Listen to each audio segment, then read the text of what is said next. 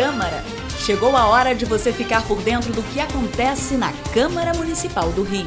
Minuto Câmara, um giro pelo Legislativo Carioca. Considerada a lei mais importante do município, o plano diretor regulamenta o uso do solo e todas as diretrizes para o desenvolvimento da cidade. Atualizado a cada 10 anos, ele está em debate na Câmara de Vereadores do Rio. A comissão especial que analisa o projeto definiu na semana passada seu cronograma de atividades. E para garantir uma ampla discussão com a sociedade, serão realizadas audiências públicas em todas as regiões da cidade.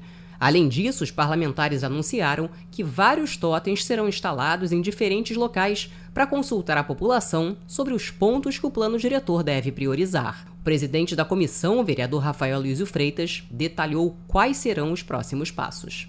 E a gente conseguiu definir hoje um cronograma importante, começando no dia 10 de março, às 10 horas.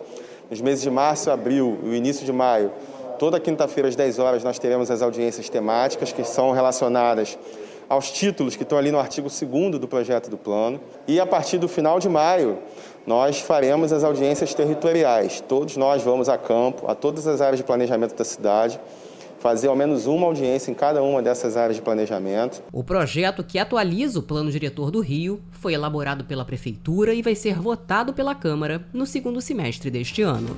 Eu sou Ingrid Bart e este foi o Minuto Câmara. Minuto Câmara, um giro pelo Legislativo Carioca.